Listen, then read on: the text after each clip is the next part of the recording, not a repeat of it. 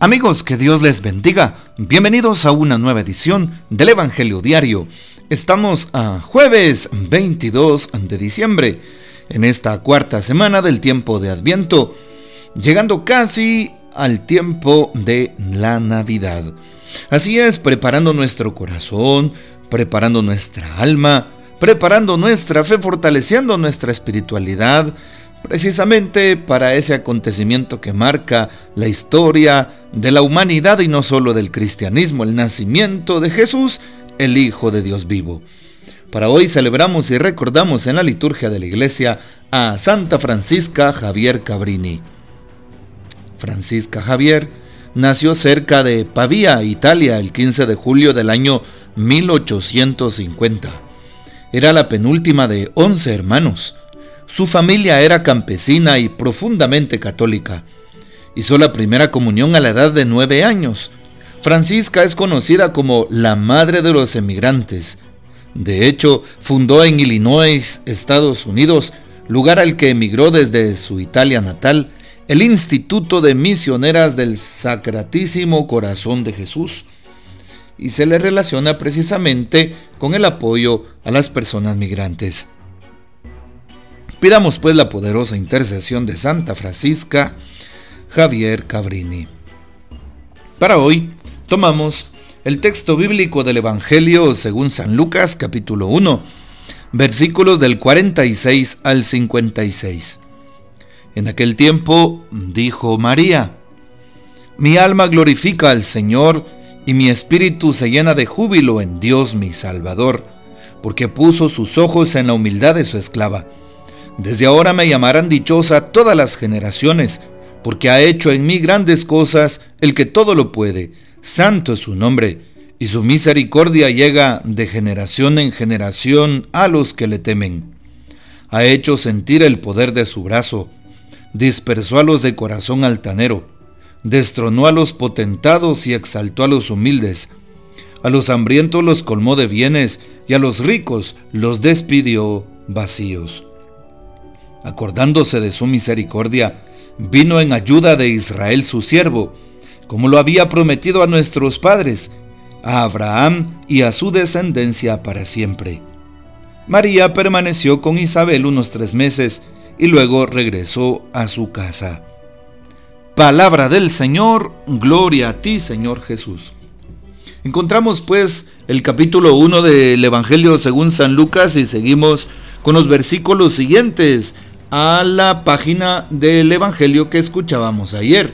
Precisamente teníamos el día de ayer, tomábamos, mejor dicho, los capítulos, perdón, los versículos 39 al 45 y hoy los versículos 46 al 56 de este capítulo 1 de San Lucas. Y tomamos la escena el día de hoy de la visita de la Virgen María a su prima Santa Isabel, justo en el lugar en el cual la Virgen María hace un cántico que sale del interior de su corazón por obra del Espíritu Santo, llamado el Magnificat o Cántico de la Virgen María. ¿Y qué dice la Virgen Santísima? Proclama mi alma la grandeza del Señor. Desde ahora me felicitarán, me llamarán dichosa todas las generaciones. Vean ustedes, María estaba profetizando lo que iba a pasar. De generación en generación le hemos llamado la Madre de Dios, la Madre nuestra, la Madre de la Iglesia. La Virgen Santísima ha sido venerada y ensalzada en boca de todo el cristianismo a lo largo de los siglos, hasta el día de hoy. Y por eso la palabra se cumple, me llamarán bienaventurada todas las generaciones. Si la misma palabra de Dios llama así a la Virgen María, ¿Por qué entonces muchos que ser, que dicen ser cristianos no la veneran como tal y se burlan de la Madre de Dios? Qué difícil entonces no cumplir lo que dice hoy el Evangelio. ¿Cuántos católicos veneramos a María, ensalzamos a María, amamos a María, como lo hace Jesús mismo? Ella es el arca de la nueva alianza, aquella que llevó en su seno nueve meses al Hijo de Dios, a nuestro Redentor, al Salvador del mundo. ¿Cómo no alabarla y ensalzarla si en ella encontró el Señor precisamente aquella fuente de gracia? Por eso el ángel Gabriel, cuando le anuncia el nacimiento de Jesús, la saluda, Ave María, llena de gracia. Así es. También su prima Santa Isabel le dice eso, llena de gracia. ¿Sí? El Señor está contigo, le dice. ¿Sí? Dichosa tú que has creído. Y entonces alabamos a María. El Papa Francisco dice, los cristianos somos afortunados porque no somos huérfanos, tenemos padre y tenemos madre, la siempre Virgen María. Todo enamorado de Jesús definitivamente debe de ser enamorado de la Virgen María. No podemos hablar del nacimiento de Jesús sin hablar de su Santísima Madre, María Santísima. Ese vaso de la nueva alianza, arca de la nueva alianza, en la cual y a través de la cual nace Jesús. Ella es la hija de Dios Padre, la madre de Dios Hijo, de Cristo el Señor, la esposa del Espíritu Santo, porque a través de María el Espíritu Santo obra y actúa en su vientre, fecunda su vientre, lo sabemos. Y por eso hoy María se considera dichosa. ¿Sí? Y por eso habla de Dios diciendo, Santo es su nombre y su misericordia llega de generación en generación a los que le temen. Y el temor de Dios, pues no es tenerle miedo porque es un Dios eh, de venganza o, un Dios terrible, no. Cuando se habla en la Sagrada Escritura del temor de Dios, se habla de su amor, no precisamente del temor. Cuando se habla de aquellos que le temen, es de aquellos que le aman es de aquellos que le siguen, es de aquellos que han conocido precisamente su diestra y su misericordia. Y por eso María se llama hoy dichosa, le llamarán dichosa todas las generaciones. Y así es, todas las generaciones le hemos llamado Madre. Dios te salve María, llena de gracia la saludamos. El Señor es contigo y de generación en generación hemos repetido el Ave María. Por eso al escuchar este texto bíblico, no nos queda sino alabar el santo nombre de Dios en la figura de la Virgen María, de Santa María, Madre de Dios y Madre nuestra. Hoy también le pedimos al Señor que nos ayude a seguir exaltando su santo nombre. María es la que nos, eh, nos llena el corazón. Hoy qué importante también saber lo que dice el Papa Francisco, Francisco en su homilía del 15 de agosto del año 2013. Y dice lo siguiente el Papa.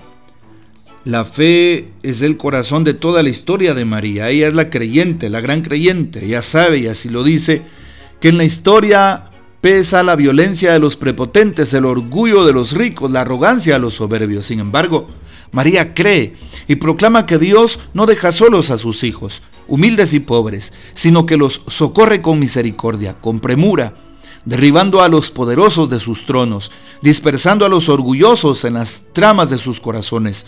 Y esta es la fe de nuestra Madre, esta es la fe de María, nos dice el Papa en su homilía de ese año. Y también para este día el Papa nos da una reflexión muy hermosa al respecto del texto que acabamos de escuchar en este jueves eucarístico y sacerdotal previo a la Navidad. Cada uno de nosotros, dice el Papa, está llamado a responder, como María, con un sí personal y sincero, poniéndose plenamente a disposición de Dios y de su misericordia, de su amor. ¿Cuántas veces para Jesús por nuestra vida y cuántas veces nos envía un ángel? ¿Cuántas veces pasa, mejor dicho, Jesús por nuestra vida y nos envía un ángel? ¿Y cuántas veces no nos damos cuenta porque estamos muy ocupados, inmersos en nuestros pensamientos, en nuestros asuntos? Y concretamente en estos días en nuestros preparativos de la Navidad. Que no nos damos cuenta que Él pasa y llama a la puerta de nuestro corazón, pidiendo acogida, pidiendo un sí como el de María. Por eso, desbordémonos de alegría como María, de humildad como María y de caridad como María, ayudando al prójimo.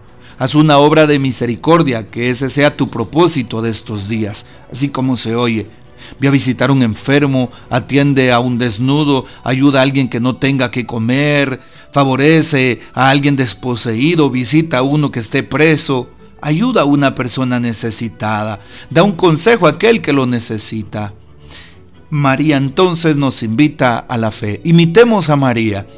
¿Estás imitando a María con su humildad y sencillez o sigues teniendo, seguimos teniendo una actitud de prepotencia, de orgullo y de vanidad, de soberbia delante de los demás? ¿Cómo estamos viviendo? ¿Cómo estamos actuando en la familia? ¿Será que alguien necesita de mi perdón, de, de mi amor y de la misericordia a través de mi corazón?